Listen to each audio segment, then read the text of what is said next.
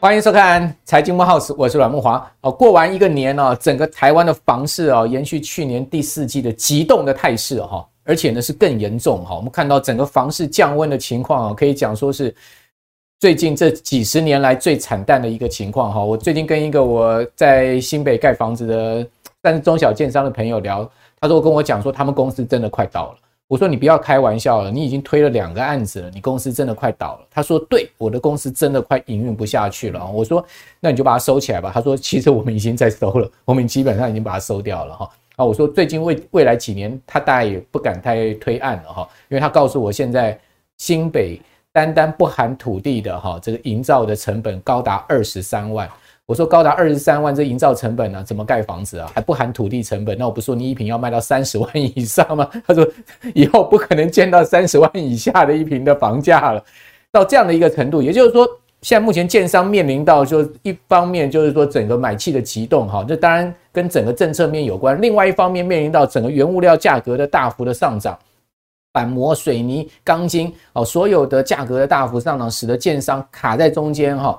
可以讲说是，呃，这个蜡烛多头烧了，还不是两头烧哈。我们从几个数字可以看到，现在目前房市降温的情况有多明显哈。首先，我们跟各位来谈这个国营房贷的数字啊，大家可以看到啊，这个根据呃这个金管会的统计哈，去年十一月哈，国营房贷的总余额包括催收款哈，我们可以看到这总计的数字蛮大了，九兆多哈，九兆两千六百八十一亿新台币哈。那总房贷户呢，就是这九兆多的总台。房贷户是两百零一万三千八百二十四户哈，这个年增有增加哈，也就是说呢，这个去年十一月较前年十一月呢增加各增加了总额增加了七趴多，然后房贷户呢增加了一趴多。那我跟各位报告，这个房贷户增加一趴多啊，是三十三个月来的低点，也就是说大家现在不去借房贷了哦。你从这个数字可以看到哈。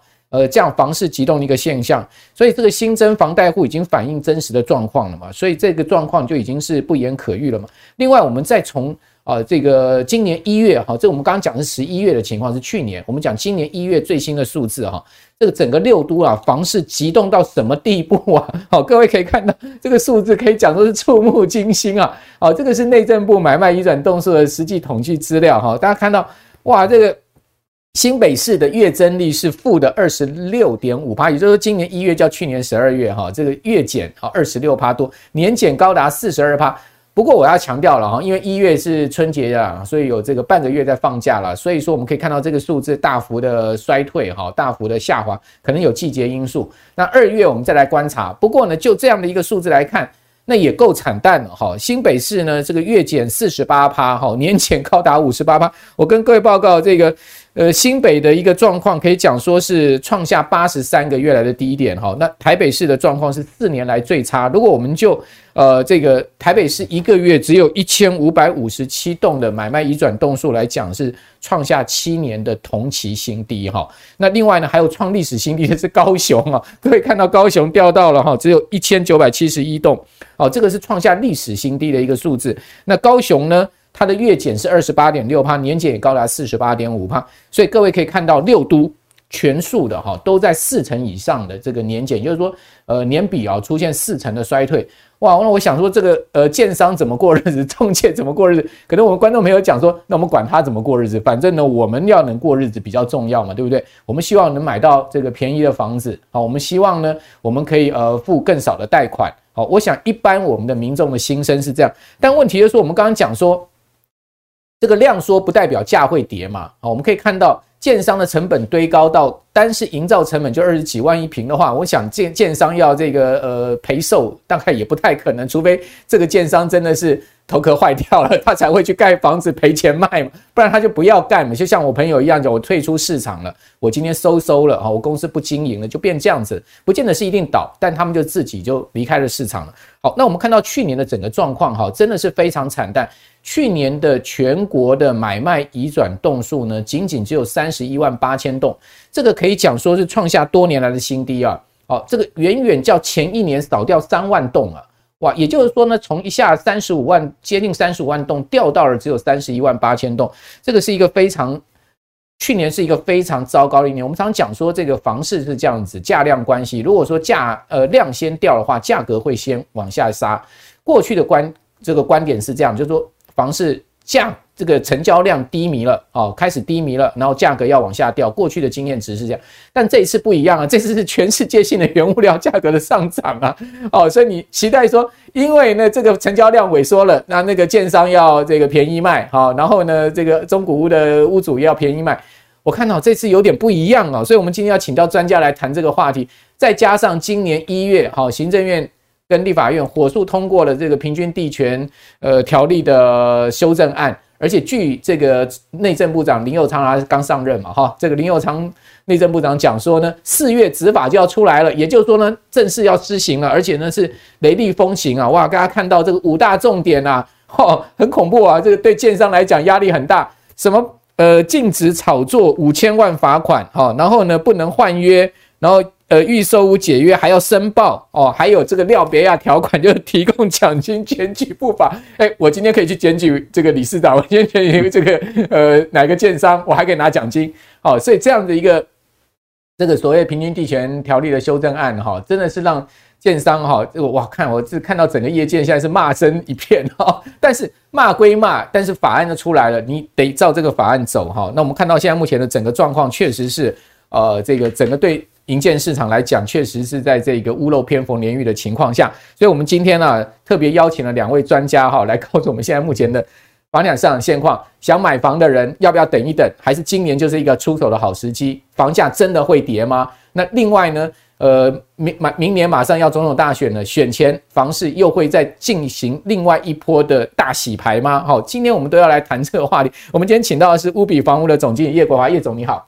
我好，大家好。好，另外我们请到的是老屋改建协会的理事长胡伟良，胡理事长在我们的节目现场。理事长你好，主持人好，大家好。好，我们讲这个理事长自己本身也是建商啊。刚刚我说你前面我们节目还没开始在聊天的时候，建商那个理事长说说我们建商哈从来没有史上哈这么低的地位的一个情况是这样。哎、欸，是这样。那刚刚其实主任也谈到哈，其实我先简单提一下两个观点，一个观点是说。现在的营造成本大概是二十二三块起，二三万起跳一平嘛。但是这个是营造成本而已。如果你把它换算成建金的费用、信托费用、利息费用，再加上你的销售费用的话，每平绝对是在三十万以上。所以如果我们还不含土地啊，不含土地，不含土地。所以你要期待三十几万买到房，除非土地人家是。人家是白白送你，要不然的话，你期待三十万以下的房价，其实基本上是不可能的。尤其在北部、南部的话，这个营建成本可能会稍微低一点，但是非常有限，大概一两万而已。所以不要期待说是房价会大幅度下跌，这是第一点。第二点，所谓的价量缩价跌，其实这个事情哦，刚刚主持人讲的非常正确。现在的局势跟以前完全不一样，因为现在有营造成本上升的这种自制约哦，所以其实哈，跟以前的所谓量缩价跌是完全不一样的。更何况量缩价跌不是一个百分之百的铁律。我们看到二零一零年到二零一五年这段时间呢，其实你的量是大幅度下跌的，但是价并没有下修，价一直在也是一样，一切都在直线上升。所以价跌量缩是在这个。股票市场是有这样定义，在房地产市场其实是不适用的。OK，好，这个你 你这样甚至把这个一整个这个呃成本抓到剩三三十万一平哦，这个是现在目前在双北像是这个所谓的基基本的这个建商的呃成本支出还不含土地哦哦，所以大家想说怎么可能买到三十万以下？除非建商讨价派气嘛哈，就是说呃他要赔售嘛哈。那在这样的一个情况之下哦。我们看到这个平权条例修正案哈又上路哈，这个打房打的真的是不手软哈。那这边就要请教叶总，这个平权条例修正案的执法哦，据说四月就要上路了。是，好，这个执法一下来会造成什么样的更重大的影响呢？执法还没有来之前，目前就已经死伤一片了。死伤一片，对，真的死伤一片。我们这样讲哈，我们从几个现象来看哈，其实过年哈。是十天呢、欸，对，以前这十天是建商的重要销售期、欸，哎、哦，大家都办园游会，对啊，都办讲座，都办红酒品尝会，还有杂刚规给黑要聚聚集在一起要干嘛？对，当然是去看房子、买房子啊。今年呢，你你往前推一，那一个月前有没有这种事？所有的建商代销都点点都没代志。嗯嗯，啊，这个时这个时间就给他浪费掉了。啊，为什么会这样？因为市场已经被整个被急冻掉了。那急冻的这个恐怖哈现象是非常严重的，真的恐怖到非常非常的恐怖。刚才理事长讲的那种所谓的老屋改建，我就亲自参参与了几个我的朋友啊，老屋改建。我告诉你啊，营造的总价一直拉升的时候哈，不好意思，建商跟你合建哦，分回给你的，本来在谈什么四二五八，你知道吗？或六零四零，不好意思，当弄到后来说我要五，你五，对，你认为地主会让哈？我台北起我跟你五五，嗯，不好意思，因为造价成本变高了，所以这个也推不动了。推不动之后，如果它盖起来，它也不会便宜。那刚刚那个平均地权条例一弄出来以后，你看那五个重点，什么叫做？检举什么叫五千万？什么 禁止换约？我先讲禁止换约这件事情 最严重。对，你知道吗？六都的状况，我们现在讲平均地权条例对于六都的影响是完全不一样的。你你想想，对台北市有什么影响？台北市又没有推什么预售屋？新北市有推的哈，就停下来了。对，新北市有推的那个交易量就停下来。那你看看台南跟高雄一推下去，股也死掉了，台中也死掉。为什么？因为过去这两三年他推了很多预售屋，比如说我随便举例子。假设我们胡先生去买了二十户，因为那么便宜嘛？台南那时候预售啊，你十一般，嗯，那在北的八万，或者人家就跟他买一次买三十户哦。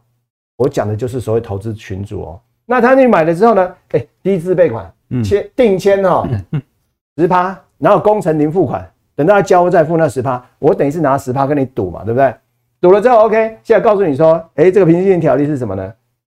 禁止换约。嗯，他本来拿那二十户是拿到之后就开始去找人接手卖红单呐、啊。对，我一换个手，先赚个五万十万嘛，留一点撑住了以后，哎、欸，未来你看现在后来台南，你看预售推到多少？五十几万呢、欸？然后在高铁站附近已经推到三四十万，那我二十几万买到，不就赚了一瓶就赚一倍是吧，就快一倍哎、欸！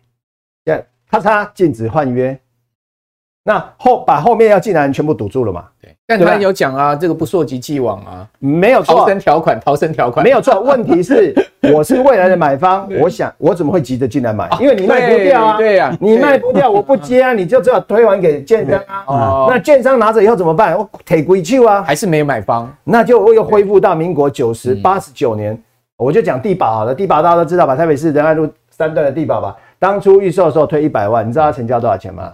一直卖卖卖卖，什么九十几万、八十几万，最后最低我有客户成交六十万呢、欸。啊，六十 六十万，然后六十万以后，你看我一路卖啊，我就一路卖我啦，我真的是一路卖七十啊、八十哦，好难卖哦，卖不动都卖不动，一直撑到什么时候？我告诉你，一直撑到民国九十七年，九十七年以后瞬间破百，然后什么时候最好卖呢？一百二到一百五最好卖。那奇怪了，为什么当初这个七十到九十都卖不动？未来的市场就会是这样。你说啊，我已经很便宜，我那边建商成本都不足了，怎么都没人要买？不好意思，它就是这样发生。你不想它发生，它就这样发生。为什么？因为大家在观望。我、哦、这个买不起，预期心理，预期心理。哦，这个利息要增加。哦，这个这个那个建商，你看你看退户那么多，我、哦、再等一下，再等一下。现在市场就是这样，大家都在等啊。所以、哦、过年前中介就放假，提前出国了。那代销都没代志，你咋被做啥？建商的啊，一下死啊，看不要那。在吸气混气的事情，到这样过完年之后有没有停止？还没停止哦。所以接下来哈，我预测真的是非常非常辛苦，而且尤其哈，我觉得最严重，那六都的表现不一样啊。高雄、台南、台中非常明显。可是回到这个所谓的原来没有炒作很高的，像双北、新北还好。我告诉你，自助的买盘它会相对稳定。OK，有一些地区哈，我很熟嘛哈，有些地区供给量很少的，它价格哈还没得低耶。就刚才理事长讲的，你后摆愈去愈贵啦，你要买你就加买，价拢无通买啦，你不要通看，你要加买你就价钱就要加上来，所以有一部分价钱是还会上去，可是有一些要整理的地方会花很长的时间整理，这个是大家最不愿意看到，可是它就一定会发生。好，这个两位专家一开始就已经把我们今天这一集给破了哈，就是说整个就是说整个大现况哈，透过两位专家的这个实际的这个观察哈，经营跟。呃，现在目前最新的状况全部呈现出来就是这样。但对于这个买房的人，对消费者来讲说啊，那那你洗利建章的代志啊，洗利中介的代志啊，洗利哎这个呃你们在搞营造这些人的事情啊，跟我们有什么关系？我们老百姓是希望买到便宜的房子，我们都被你们建商绑架了，对不对？啊，李尚，你本身是建商，你说一平三十万还不含土地价格，你一定要卖我四十万，哦，我就不买啊，对不对？那所以你想这个消费者心情，我想你也能理解，他就觉得我们被建商绑架，我们被中介绑架。你你你怎么看呢？未来的房价的趋势会是怎么样？因为刚呃叶总也讲说，未来可能会死一片嘛，哈，整个大家的观望气氛、预期心理就不会成交嘛，全部停滞，就像以前地保那个状况，七十万到九十万那个时候全部成交停滞嘛，好，就等到突破一百万之后，哇，大家疯狂抢进，对不对？那未来还是怎么样的一个状况呢？其实台北市的状况会比较好了。其实因为我自己本身是跨三个领域，嗯，我们从土地开发也是我们自己做，那销售也自己做，那企划也自己做，销售也是自己做，营造也自己做，所以这个整个环节我们其实是蛮清楚的。嗯、那刚刚讲的三十万，其实是我们真实的成本的反应。嗯，那至于市场消费者，至于怎么样？其实台北市，因为我在台北，台北市的。这个状况确实比较稳定，因为就如同刚刚国华兄讲的，其实买气还是存在，只不过是观望的气息真的是太浓厚。我刚刚举个例子来讲，我们去年八月推个案，推到八九月，其实在两个月我们已经销售了八成多，这在台北市绝对是大家叫是奇迹。我本来不知道大家销售情况这么差，我们已经是奇迹了。但是我们看到八九月还好，十月十一月，哇，那真的是激动。那种感觉真的很恐怖，一下怎么我们销售很顺利，当然最后我们剩下四户，那四户确实会好像那个坪数稍微大一点，稍微气化慢一点，但是你感觉到那来客量怎么忽然都不见，那种那种恐惧感和真的感觉感受真的是非常深的。那我们讲到为什么会这样，台北市民真的忽然变得穷了吗？其实不是，就刚刚谈到一再谈的一起心理。因为大家一起心理真的可以摧毁一个产业。那现在一起心理就是我们看得到，美联储升息之后，全球的房价确实都下修。那下修呢，有没有修到这个以前在这个疫情之前？其实还是没有，还是有涨。为什么会涨不下去？为什么会降不下去？主要是营建成本上涨那一块，其实就形成你成本的制约，所以你要亏本。所以现在你在台湾哦，在在台湾你要买到那个。破盘价哦，其实你的风险很高。为什么？它既然破盘哦，其实代表它可能，它如果降价，代表它可能没有办法完工。因为现在建商的心理是这样，大部分的台湾人都是买跌不买涨。对。那在跌的情形之下，你能够卖掉吗？不见得能够卖掉，反而会把整个情形拖垮。你对先前卖出去的客户，你会变成没有办法交代。所以你在市场上，你要期待说买到跌的价格会很难。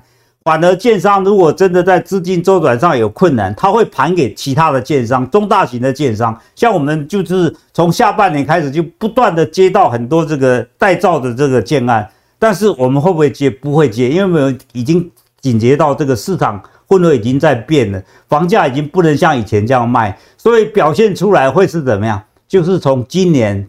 可能很快就要发生，烂尾都会开始发生，所以我常常讲，我那个 那些很多案，尤其围绕都更，其实政府在推动围绕都更推动了四五年，非常努力，非常认真，总算有一点成果，现在又把自己摧毁掉。因为现在你看到所有的围绕，那个政府一直鼓励这个所谓的这个中小型建商，还有那些业外的人结合起来来推动这个围绕，现在都死掉了，因为现在银行。资金不给力，结果变成大家都有资金缺口，所以没有启动都是好事。没有启动代表不会成为烂尾楼，就是让这些老屋的改建的住户本来是殷殷期盼说啊，我就要新屋住，结果呢根本就启动不了，这是好事。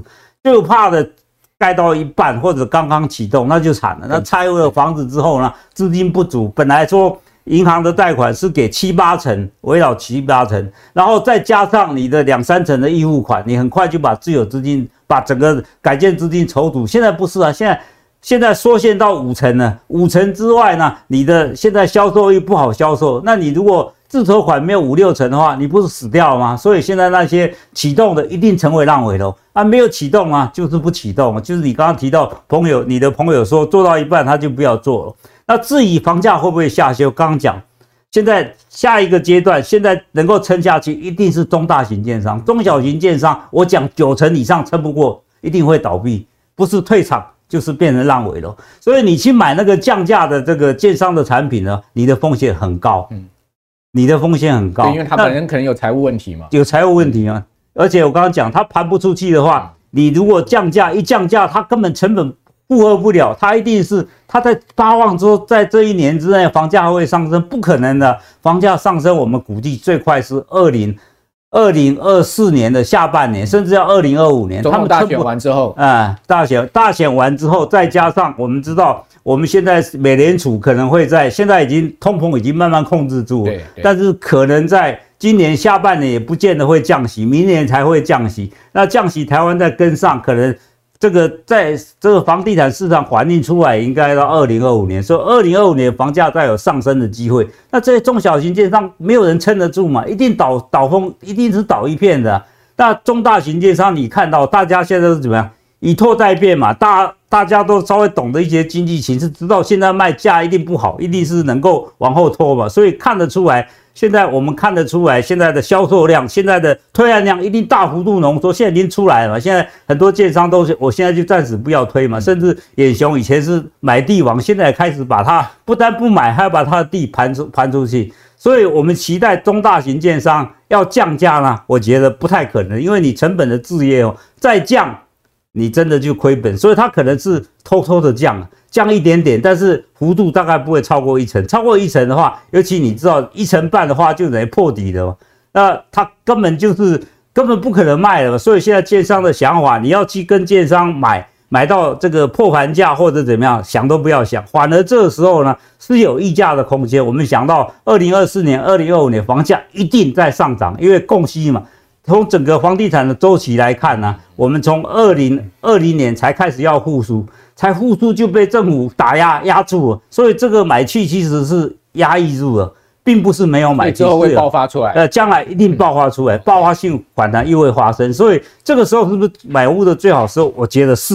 Okay. 但是而且你买屋这时候是挑金捡回的时候，这是按量推出来这些案子呢，算是你有很多的选择机会，你有悄悄议价的机会。但是呢，你期待这个房价。下修一成以上的话，不太可能。如果下修一成以上，这个你就要小心了。小心了。嗯、OK，好，所以这个理事长已经是一语中的了哈。也其实确实也，我据我知道，这个一般中小型建商他们的利润大概就在一成五上下了。哦，就总销的一成五上下。也就是说，如果他真的降价超过一成，他就是要赔钱卖了哈。那赔钱卖，如果他成本控管不好的话，他可能他的利润还没有一成呢。那这是风险非常大的事情。所以，如果是真的是一个。呃，大幅降价的建案哈，那纲理上讲的确实是大家要注意，你可能要小心这个建商的财务结构哦。这个是呃，如果它是一个中小型建商，你可能是要注意这一点哈。那而且这个纲理上也讲，叶总也讲，这个老屋重建现在被一棒打死，这个危老都跟被一棒打死，这个很惨哦。这个现在成本上升好，然后呢，屋主要求五成。哦，那这个不，这个建商要求分五成，结果现在屋主、地主、屋主也不同意，就变成现在全部卡死，然后再加上贷款又降低，好，所以现在目前看到整个营建市场啊，整个台湾的房市啊，确实是一个非常惨淡的一个状况。不过刚刚你在也讲说，这个二零二四年的下半年价格有有望上来，不过今年还是得过嘛，因为现在目前大家都在撑在那个地方嘛，建商也撑啊，如果说消费者也撑的话，再加上我们看到这个月哈。统计总处公布出来的消费者物价指数不得了哈，就突又突破三趴，我们的核连核心 CPI 都接近三趴，说这个高丽菜啊年比价格可以涨六十趴了。当然这个是这个菜价是比较有季节性因素，但是你去看核心核心 CPI 是排除这个呃蔬菜价格跟能源价格，叫做核心 CPI 涨了二点九趴多，接近快三趴哦，所以这不比整体 CPI 低哦，代表什么？代表他们这个物价整个是推升的力道是非常强。所以央行三月非常有可能再升息，因为美国联准会二月升息。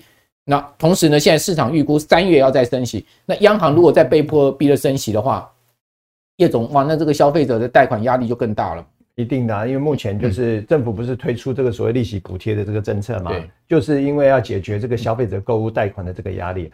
其实看起来了哈，基本上是这样的。接着这个刚刚理事长的这个话来说，首先我觉得建商其实在这一波里面他是很无辜，但是又最惨，因为他们是代工业，他们是制造业。对。但是整个市场的价格的炒作绝对不是建商单一可以完成的。如果建商可以完成，就不会在民国八九十八十年到九十一年建商死一半，就两万多家建商死到剩下不到一万家，完全不是他。但是整个社会的条件跟经济发展条件推升起来的时候，建商当然顺势就一直推上去啊。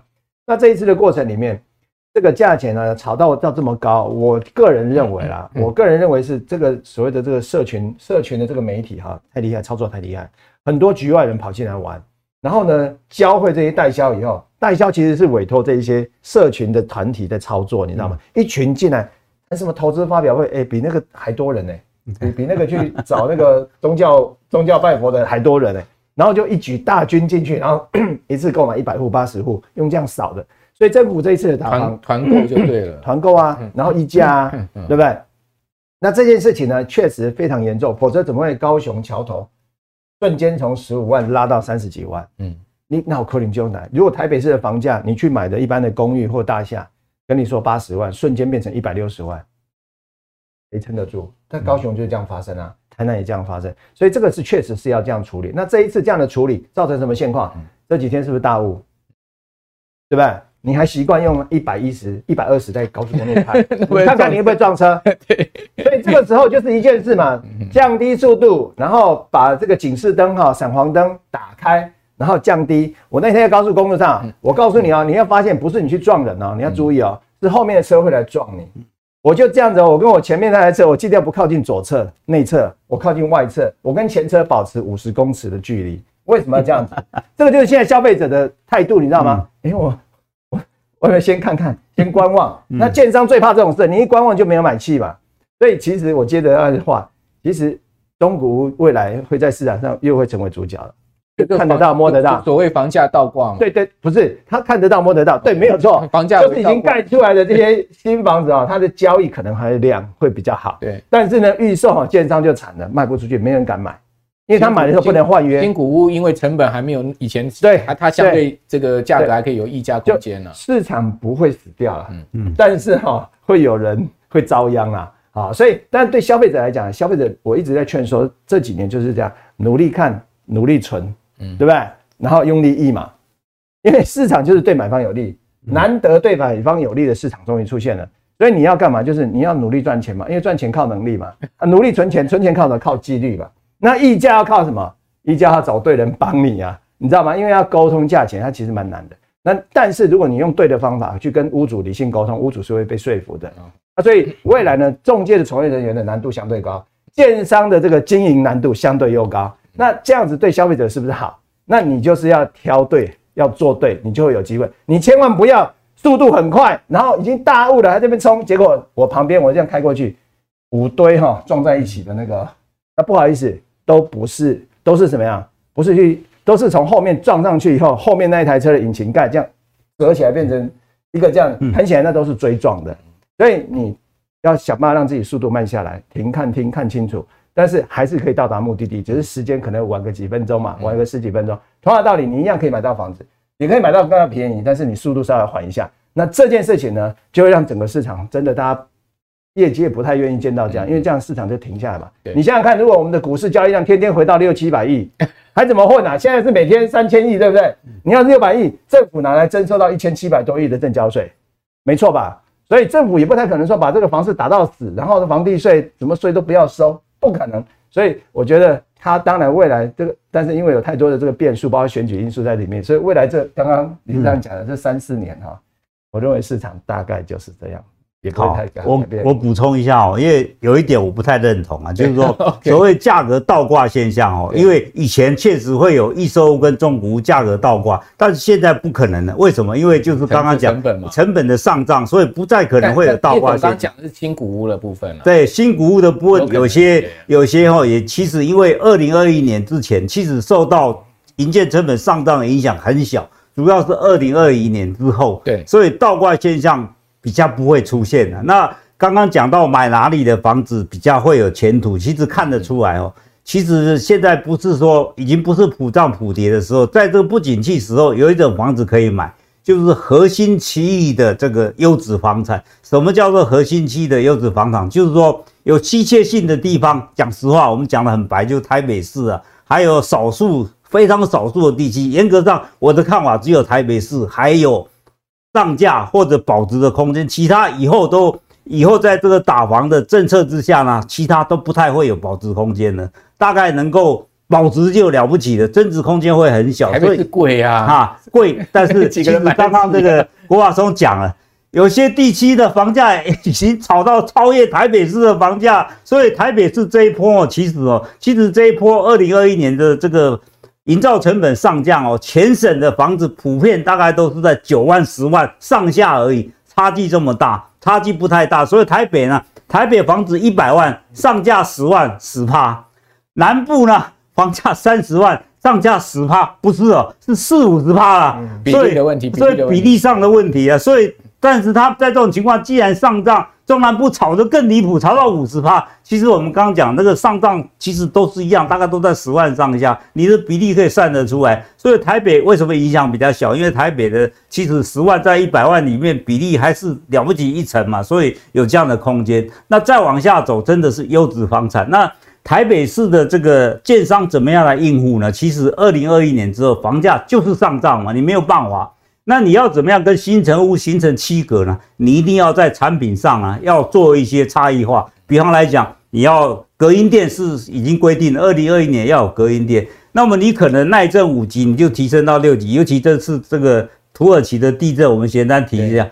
还这次土耳其的电，你可以看到，不是普遍全部都。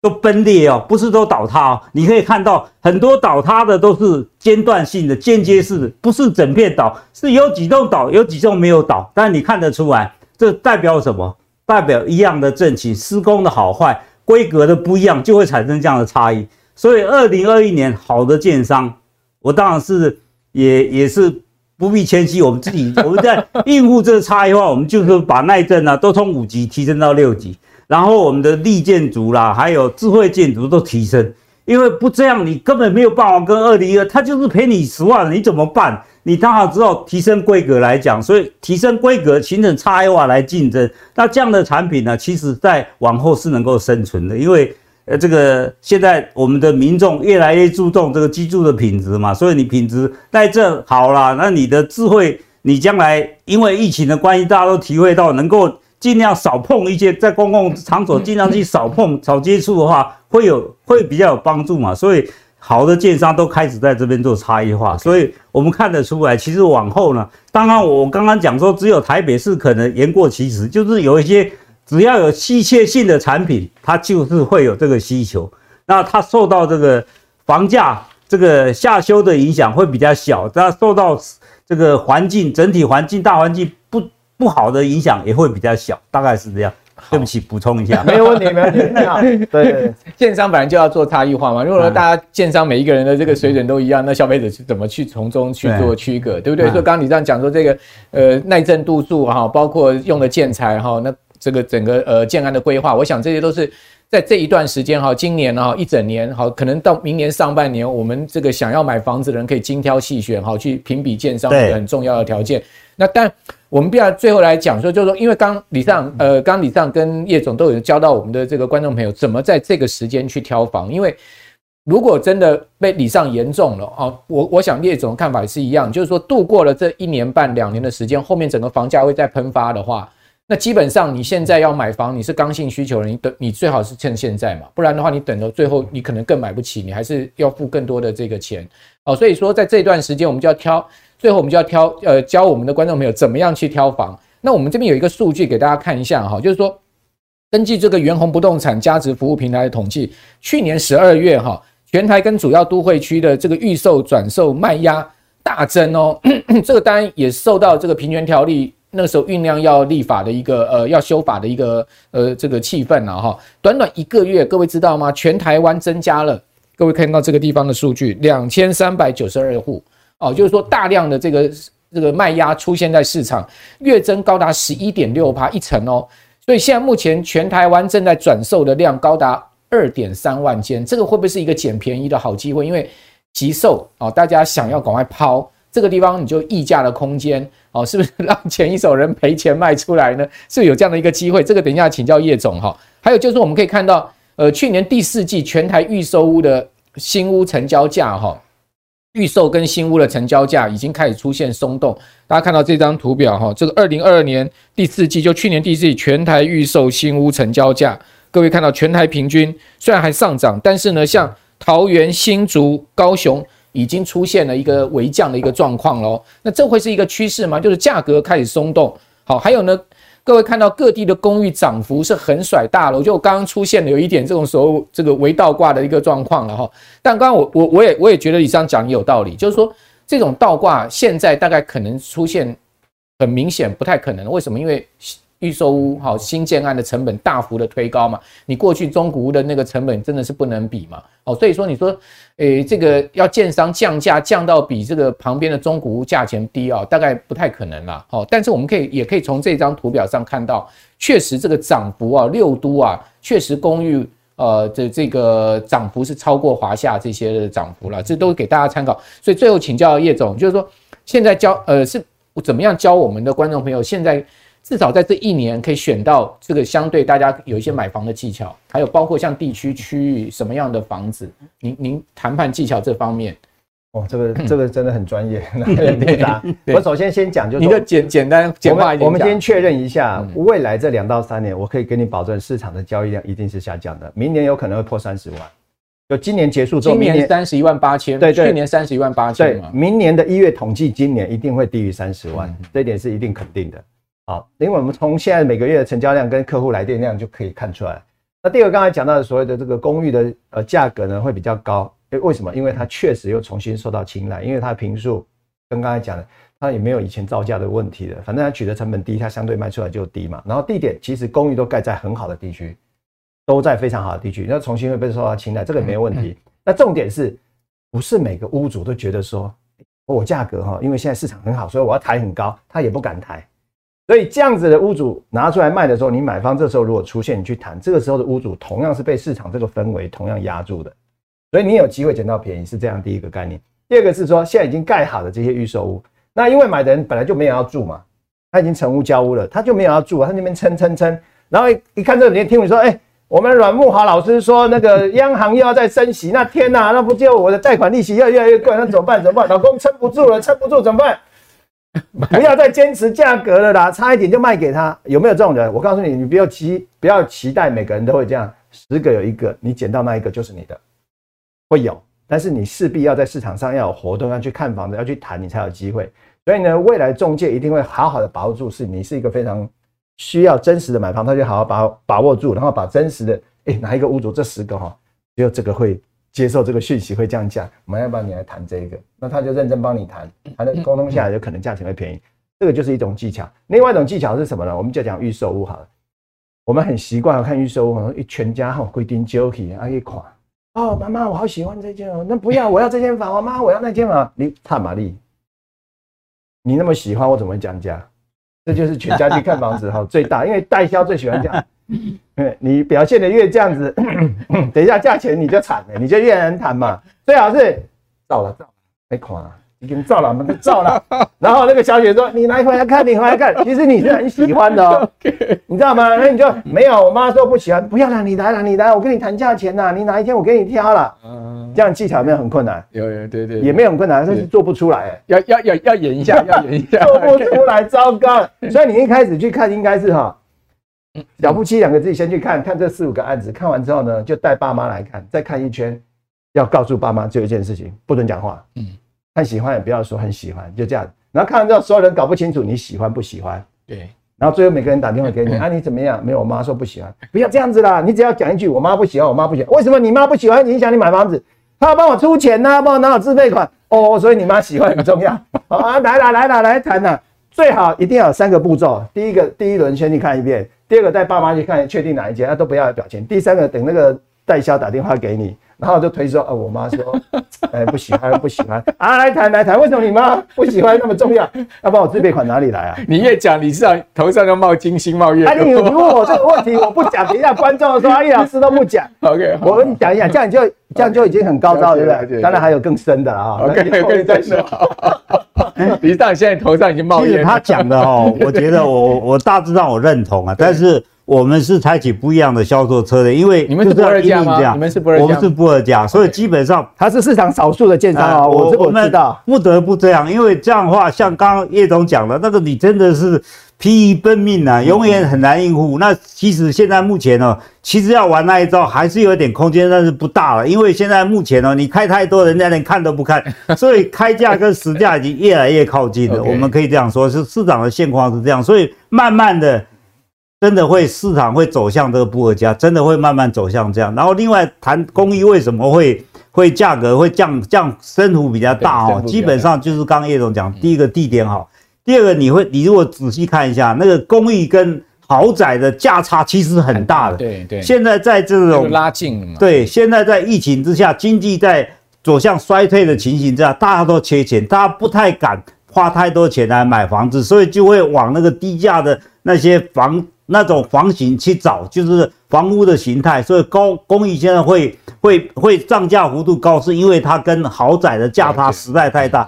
你看桃园差的更多，有的差到六成，只有公寓只有这个大厦的七六成而已。现在我们看到公寓大概只有豪宅的大概六到七成，所以基本上这个价差使得在经济不景气之下，形成它的买盘的支撑。而不是说它真的价值就会就会高涨，最后还是回到这个羊毛出在羊身上的成本问题了。对，不过刚刚叶总也讲的没有错哈，我妈这个从小就跟我讲一句话，就是买货才是闲呃这个闲货才是买货人，也就是说，你如果真的做生意啊，你要看到的很挑挑三拣四，他实在是真的想买的那种啊，买口跟你说好好好的那种，他不是真的上门想买房子。好了，我想我们今天这个请到两位专家哦，把现在目前的这个房市啊，呃讲给我们的观众朋友听，并不是呢。